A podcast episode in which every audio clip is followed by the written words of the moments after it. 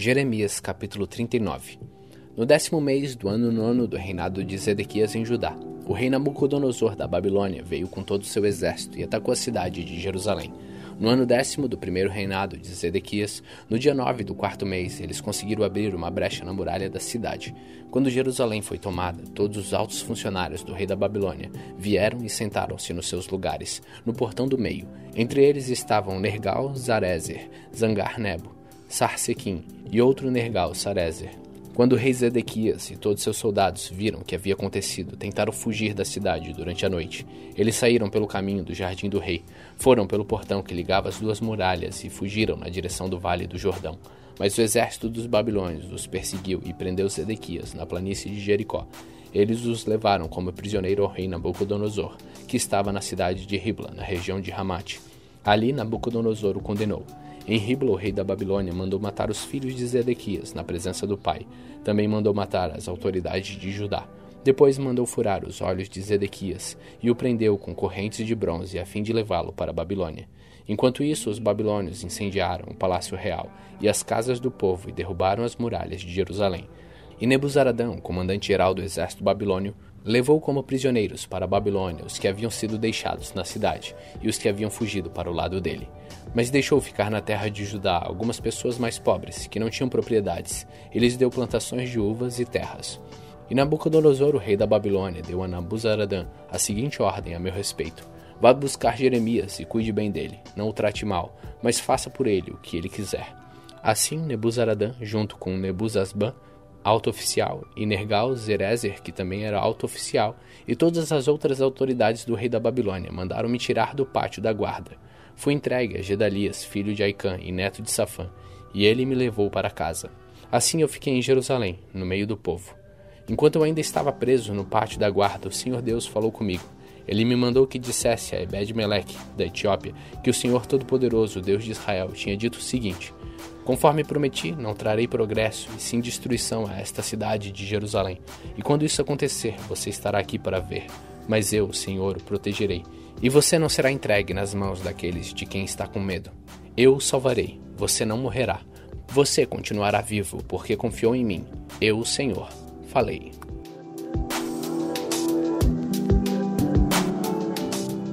Jeremias capítulo 40 O Senhor Deus falou comigo outra vez, depois que o comandante-geral Nebuzaradã me havia posto em liberdade na cidade de Ramá eu tinha sido acorrentado junto com todo o povo de Jerusalém e de Judá, que estava sendo levado como prisioneiro para a Babilônia.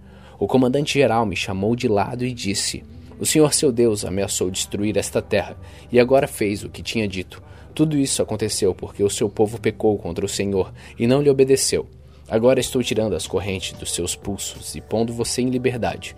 Se quiser vir comigo para a Babilônia, venha. Eu cuidarei bem de você. Mas se não quiser, não venha. Você pode ficar em qualquer lugar deste país. Vá para onde quiser e achar melhor.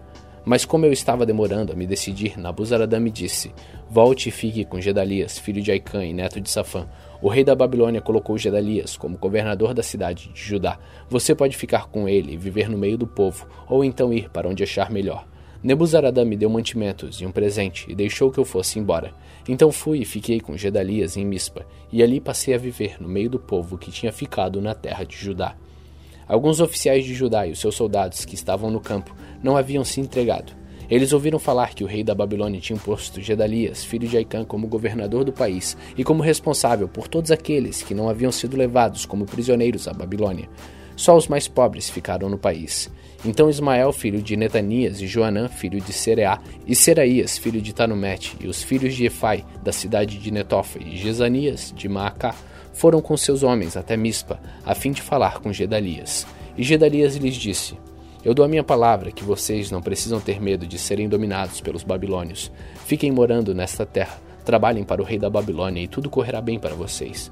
Eu mesmo vou ficar em Mispa, e quando os babilônios chegarem, serei o representante de vocês. Vocês podem colher e guardar frutas, armazenar vinho e azeite e morar nas cidades que vocês conquistarem. Da mesma forma, todos os judeus que estavam em Moabe, Amon, Edom e em outros países ouviram dizer que o rei da Babilônia tinha deixado que alguns judeus ficassem vivendo em Judá. Souberam também que ele havia posto Gedalias como governador deles. Aí os judeus saíram de todos os lugares onde estavam espalhados e voltaram para a terra de Judá. Eles foram até Mispa, onde vivia Gedalias, e fizeram muito vinho e colheram muitas frutas. Depois disso, Joanã, filho de Sereá, e o chefe dos soldados que não se haviam entregado aos babilônios foram a Mispa, onde Gedalias estava, e lhe disseram: Sabe que Bales, rei de Amon, mandou Ismael, filho de Netanias, matar o Senhor? Mas Gedalias não acreditou. Então Joanã lhe disse o seguinte em particular: Deixe que eu mate Ismael, e ninguém vai ficar sabendo quem o matou. Por que deixar que ele mate o Senhor? Se isso acontecer, todos os judeus que se juntaram em volta do Senhor se espalharão, isso será uma desgraça para todo o povo que ficou em Judá. Mas Gedalias respondeu: Não mate Ismael. O que você está dizendo a respeito dele é mentira.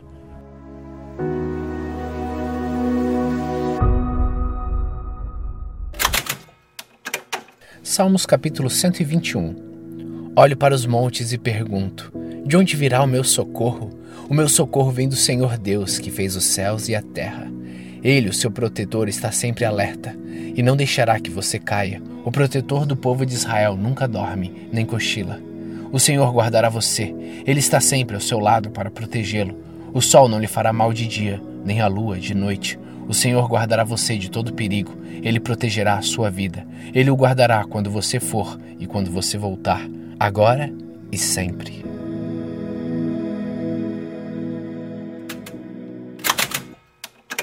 1 Coríntios capítulo 14. Portanto, esforcem-se para ter temor. Procurem também ter dons espirituais, especialmente o de anunciar a mensagem de Deus. Quem fala em línguas estranhas fala a Deus e não às pessoas, pois ninguém o entende. Pelo poder do Espírito Santo, ele diz verdades secretas. Porém, quem anuncia a mensagem de Deus fala às pessoas, ajudando-as e dando-lhes coragem e consolo. Quem fala em línguas estranhas ajuda somente a si mesmo, mas quem anuncia a mensagem de Deus ajuda a igreja toda. Eu gostaria que vocês todos falassem línguas estranhas, mas gostaria ainda mais que tivessem o dom de anunciar a mensagem de Deus, porque quem anuncia a mensagem de Deus tem mais valor do que quem fala em línguas estranhas, a não ser que esteja ali alguém que possa interpretar o que está sendo dito, para que toda a igreja seja ajudada espiritualmente. Por isso, irmãos, quando eu os visitar, que proveito vocês terão se eu lhe falar em línguas estranhas? É claro que nenhum, a não ser que leve a você alguma revelação de Deus, ou algum conhecimento, ou alguma mensagem inspirada, ou algum ensinamento. Por exemplo, além da voz humana, existem os instrumentos musicais, como a flauta e a harpa. Se os sons não saírem com toda clareza, como poderá alguém saber o que está sendo tocado em um ou outro desses instrumentos? Se quem toca a corneta não der o som bem claro, quem se preparará para a batalha? Assim também, como é que os outros vão entender o que vocês estão dizendo se a mensagem por meio de línguas estranhas não for clara? Vocês estariam falando para o vento. No mundo há muitas línguas diferentes, mas cada uma faz sentido. Porém, se eu não entendo a língua na qual alguém está falando comigo, então quem fala essa língua é estrangeiro para mim e eu sou um estrangeiro para ele. Por isso, já que vocês estão com tanta vontade de ter os dons do Espírito, procurem acima de tudo ter os dons que fazem com que a igreja cresça espiritualmente. Portanto, quem fala em línguas estranhas deve orar pedindo a Deus que lhe dê o dom de interpretar o que elas querem dizer. Porque se eu orar em línguas estranhas, o meu espírito de fato estará orando, mas a minha inteligência não tomará parte disso. O que vou fazer então? Vou orar com o meu espírito, mas também vou orar com a minha inteligência. Vou cantar com o meu espírito, mas também vou cantar com a minha inteligência. Se você dá graças a Deus em línguas estranhas, como é que uma pessoa simples que estiver na reunião poderá dizer amém à oração de agradecimento que você fez? Ela não vai conseguir entender nada do que você está dizendo. Mesmo que a sua oração seja muito boa, essa pessoa não receberá nenhuma ajuda. Eu agradeço a Deus porque falo em línguas estranhas muito mais do que vocês. Porém, nas reuniões da igreja, prefiro dizer cinco palavras que possam ser entendidas para se ensinar aos outros do que dizer milhares de palavras em línguas estranhas. Irmãos, não pensem como crianças. Sejam como crianças para o que é mal, mas sejam adultos no seu modo de pensar. Nas Escrituras Sagradas está escrito: Por meio de pessoas que falam em línguas estranhas, eu falarei a este povo, diz o Senhor. Falarei por meio de lábios estrangeiros, mas assim mesmo o meu povo não me dará atenção. Portanto, o dom de falar em línguas estranhas é um sinal de Deus para os descrentes e não para os cristãos, mas o dom de anunciar a mensagem de Deus é um sinal para os cristãos e para os descrentes. Imaginem que a igreja esteja reunida e todos comecem a falar em línguas estranhas. Se chegarem ali algumas pessoas simples ou descrentes, será que não vão dizer que vocês estão loucos? Mas se todos estiverem anunciando a mensagem de Deus e entrar ali um descrente ou alguém que seja simples, ele vai ouvir o que vocês estão dizendo e se convencer do seu pecado, e ele será julgado pelo que ouvir. Os seus pensamentos secretos serão revelados e ele vai se ajoelhar e adorar a Deus, dizendo: Deus está mesmo no meio de vocês. Portanto, meus irmãos, o que é que deve ser feito? Quando vocês se reúnem na igreja, um irmão tem um hino para cantar, outro alguma coisa para ensinar, outro uma revelação de Deus, outro uma mensagem em línguas estranhas, e ainda outro a interpretação dessa mensagem. Que tudo seja feita para o crescimento espiritual da igreja. Se algum de vocês falar em línguas estranhas, então que apenas dois ou três falem, um depois do outro, e que alguém interprete o que está sendo dito. Mas se não houver ninguém que possa interpretar, então fiquem calados e falem somente consigo mesmo e com Deus. No caso de dois ou três receberem a mensagem de Deus, estes devem falar, e os outros que pensem bem no que eles estão dizendo. Se uma outra pessoa que estiver ali sentada receber a mensagem de Deus, quem estiver falando deve se calar. Vocês todos podem anunciar a mensagem de Deus, um de cada vez, para que todos aprendam e fiquem animados. Quem fala deve controlar o dom de anunciar a mensagem de Deus, pois Deus não quer que nós vivamos em desordem, e sim em paz, como todas as igrejas do povo de Deus. As mulheres devem ficar caladas nas reuniões de adoração.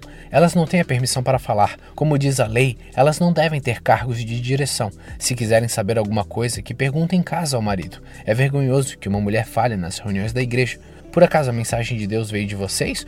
Ou será que veio somente para vocês? Se alguém pensa que é mensageiro de Deus ou que tem algum dom espiritual, deve saber que o que eu estou escrevendo é mandamento do Senhor. Mas se alguém não der atenção a isso, que ninguém dê atenção a essa pessoa. Assim, meus irmãos, procurem sempre anunciar a mensagem de Deus, mas não proíbam que se fale línguas estranhas. Portanto, façam tudo com decência e ordem.